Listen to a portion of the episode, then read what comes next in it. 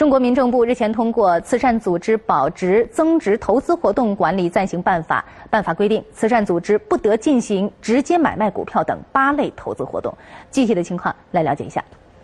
办法明确规定，慈善组织不得进行直接买卖股票、直接购买商品及金融衍生品类产品、投资人身保险产品、以投资名义向个人企业提供借款、非法集资等国家法律法规禁止的其他活动等八类投资活动。慈善组织在确保年度慈善活动支出符合法定要求和捐赠财产及时足额拨付的前提下，可以开展投资活动。重大投资方案应当经决策机构组成人员三分之二以上同意，投资取得的收益应当全部用于慈善目的。